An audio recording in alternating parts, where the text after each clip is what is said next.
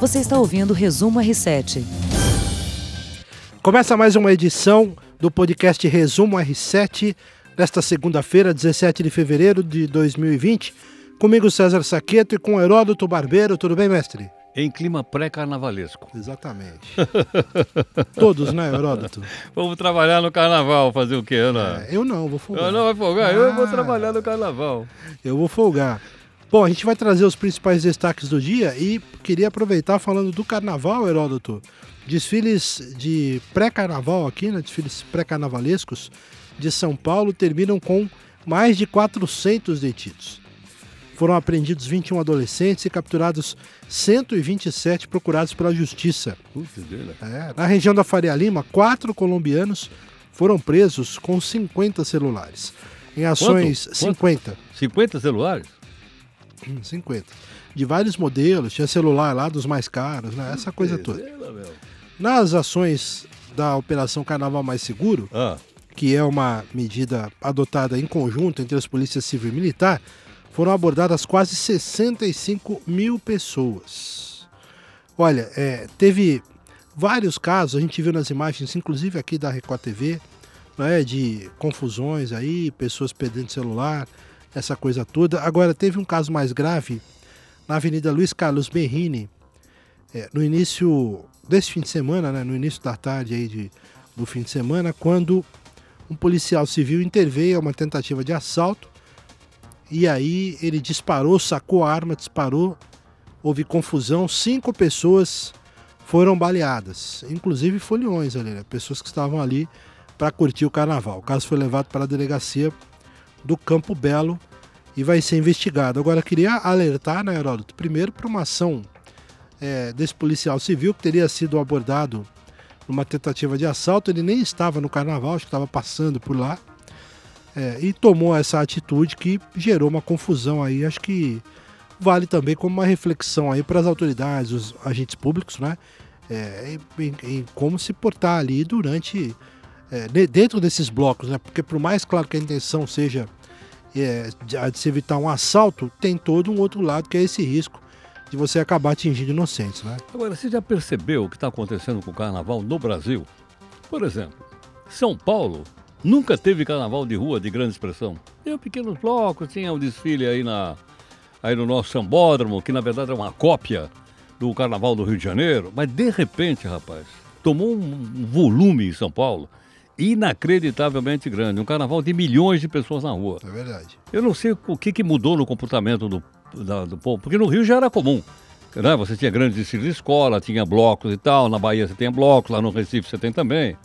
Mas agora aqui, que era um lugar que o carnaval era assim, de repente, tomou um volume inacreditável. Eu passei por esses locais, inclusive aqui pertinho aqui da, do R7, do nosso, da nossa sede, tudo fechado, rapaz. Uma quantidade imensa de, de, de banheiros químicos colocados aí na avenida aqui atrás. Eu nunca vi tanta gente na rua.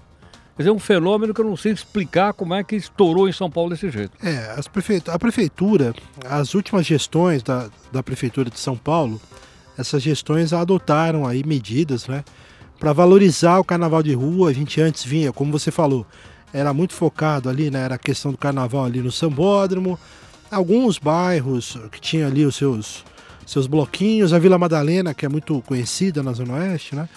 Agora realmente foi para a cidade toda. Pô, se você vê o, milhares de pessoas ali na região do Ibirapuera, a 23 de maio, fechada, que é uma um importante via de é um- São Paulo. Alguma coisa mudou na maneira de ser da- do povo de São Paulo em relação ao carnaval. É. E olha, só para você ter uma ideia, São Paulo hoje é o destino no Brasil mais procurado para o carnaval de rua, inclusive superando o Rio de Janeiro. Olha que, olha que fenômeno extraordinário. Porque a sede do carnaval sempre foi no Rio, nasceu Sim. no Rio, as grandes escolas são do Rio, os grandes sambas de enredo são do Rio de Janeiro, não é? Sim. Os grandes puxadores de samba, e de repente a coisa extravasou. É, para quem veio de fora, para os estrangeiros, ainda o Rio de Janeiro, obviamente, é mais Claro, procurado, inclusive claro.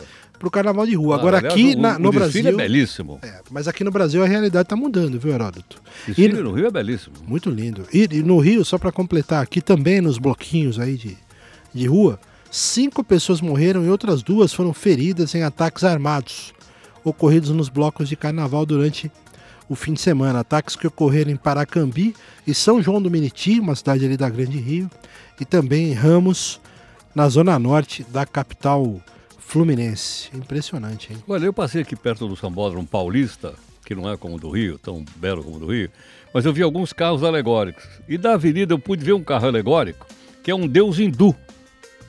Então imagina, eu não vi ainda o, o enredo da escola. Mas se tem um deus hindu, sabe aquele elefantinho?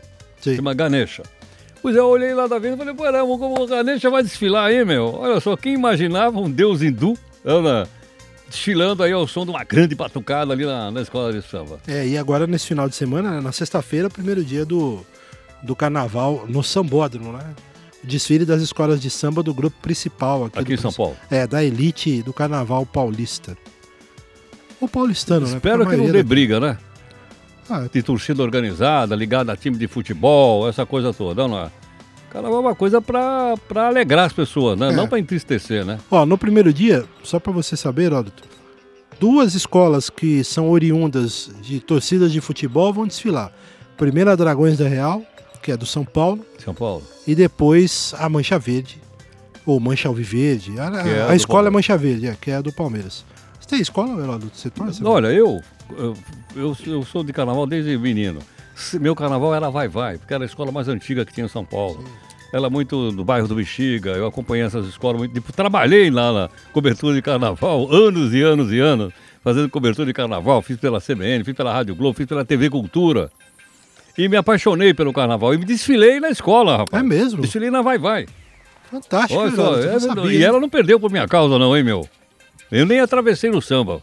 Não sabia que você tinha samba no pé, não, viu? Ah, eu gostei muito. Foi uma, foi um- uma experiência extraordinária, rapaz. Uma coisa extraordinária. Desfilar numa escola de samba é um negócio muito legal. É, eu nu- nunca desfilei, não. Curto, assim, gosto de ver e tal, mas menos, né? Não, não tem essa ginga toda, não. Heródoto, falar agora de um assunto seríssimo, mais um. A Anvisa descarta coronavírus em navio que vai atracar no Porto de Santos, segundo a agência. No entanto, eh, as equipes vão entrar na embarcação para fazer uma nova avaliação clínica de todos os tripulantes antes do desembarque. O navio chegou ao litoral brasileiro no domingo eh, e vai atracar nesta segunda lá em Santos. Procedente de Singapura, o navio esteve em portos chineses nos últimos 30 dias. Passou por Xangai no dia 17 de janeiro, eh, Ningbo no dia 19, eh, Yantian no dia 22 e Hong Kong no dia 23. Mais um destaque do coronavírus.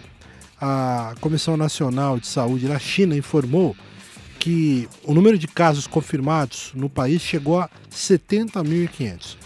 As mortes já somam 1.696. Província de Hubei concentra 82% dos casos, em especial na capital Wuhan, onde morreu neste fim de semana o chefe do hospital Wuchang, que atende as vítimas do Covid-19 na cidade. Impressionante. Olha, eu ouvi hoje de manhã, acho que foi na Jovem Pan de manhã, uma entrevista com o presidente da Anvisa. E eles que teve já nesse navio e tal, parece que o governo brasileiro está fazendo um bom trabalho em relação a isso. Né? E eles que não tem perigo nenhum, que não tem ninguém contaminado e tal, eles sabem o que fala. Né?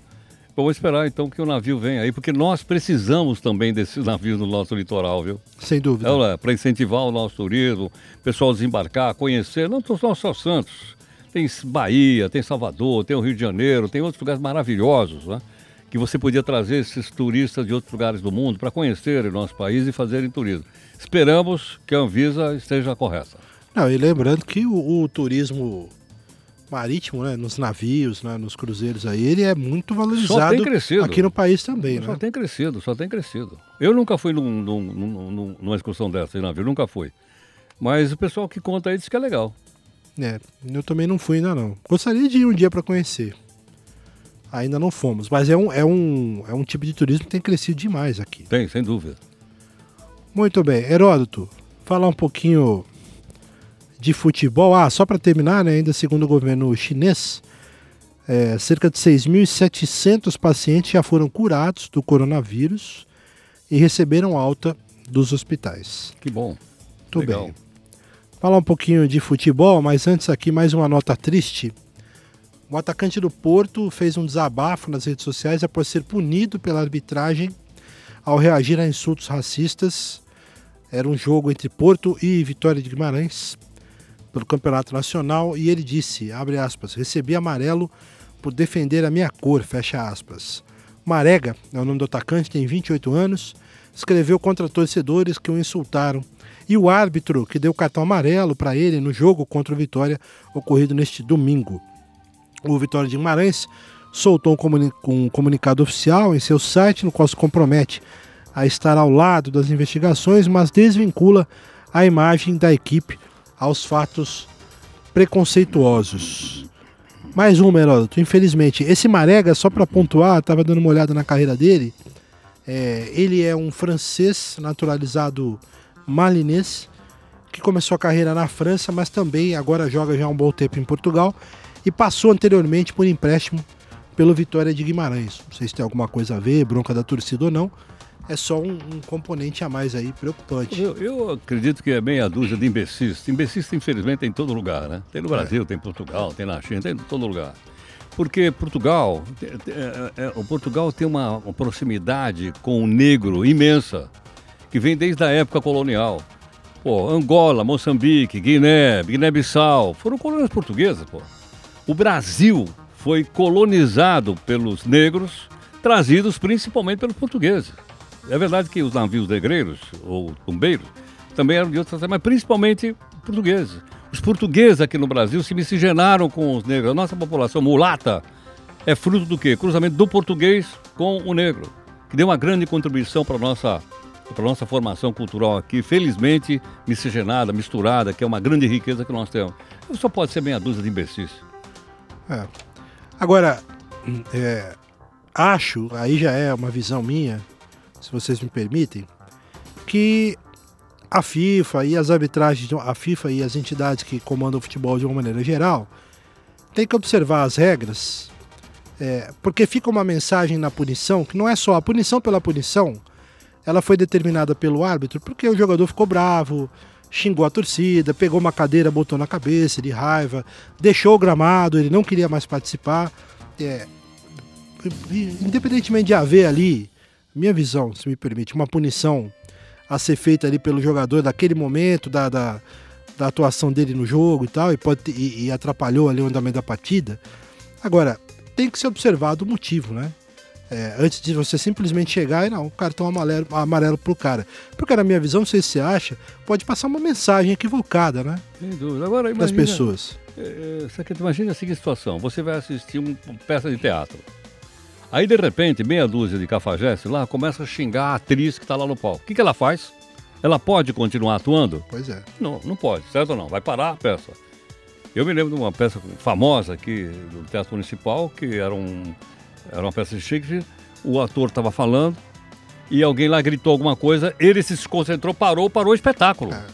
Eu acho que uma situação como essa, era, o, o, juiz tinha que parar o espetáculo. O futebol é um espetáculo. Parar e dizer o seguinte, olha, acabou o jogo. Não punir o jogador.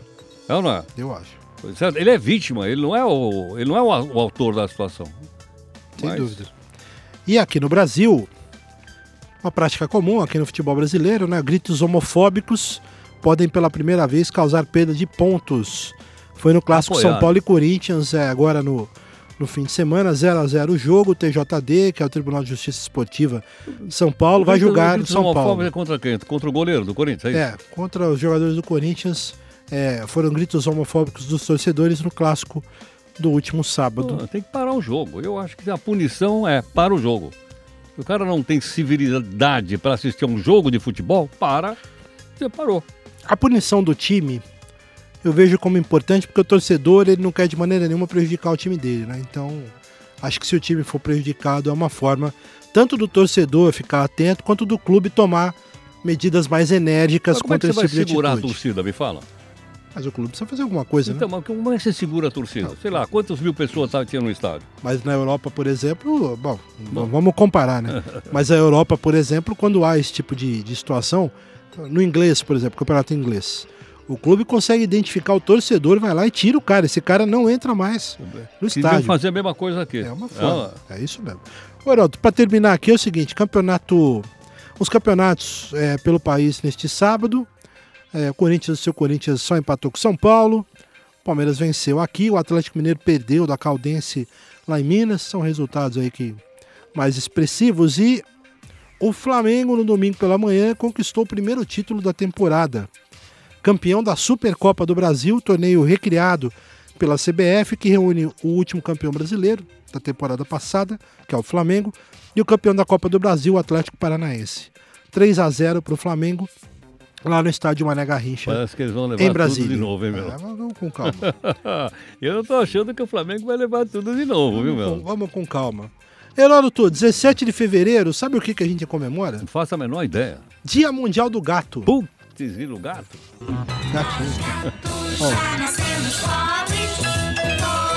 Tá ouvindo? Tem uma musiquinha aí pra gente curtir. É, muito bacana. Aí, que bonito. Você tem gato, Heródoto? Eu tenho dois. Tem o Faísca, que é o herói, anti-herói aqui do jornal, que eu faço de noite, né? e tenho a Belinha. Tenho dois gatos em casa. Coisa linda. O Eu Faísca é tenho. preto. É. É, um gato preto. Gosta de tomar banho, meu. Ele fica no tanque me esperando e me chama pra banhar ele. Aí eu ponho ele, lavo a orelha e tal e coisa. Ele adora tomar um banho. Sensacional. Eu tenho três gatinhos também. Coisa muito linda. Adoro gato. E a, foi um dia criado, né, uma, uma homenagem por uma instituição italiana, dia 17 de fevereiro, com o objetivo exatamente de promover a campanha contra maus tratos dos animais, em especial Principalmente gato preto. É. É ou não é? Eu não sei por que, que as pessoas têm essa bronca de gato preto. O meu é preto, o faísca é é um, excelente animal, entendeu? Tem uma grande interatividade. Eu não sei por quê. É. É porque aquele negócio de história, né? Lembra? O gato preto cruzou na estrada. Lembra É, essa musiquinha? é, algumas crendices. e é. É. Heródoto, você prefere gato ou cachorro? Você tem cachorro, né? Bom, eu tenho oito cachorros. Oito? Oito. Meu Deus Só que eles vivem no mesmo lugar que os gatos. Tenho dois gatos e oito cachorros. Você gosta, hein? Gosto. Eu e a minha mulher, então, pela madrugada. Nossa, tem três Nossa, gatinhos. mãe. Mãe. Muito bem. Obrigado, Heródoto. Um abraço. Gente, grande prazer estar de novo com vocês aqui. Um abraço a todos e até o próximo podcast Resumo R7. Até mais. Você ouviu Resumo R7.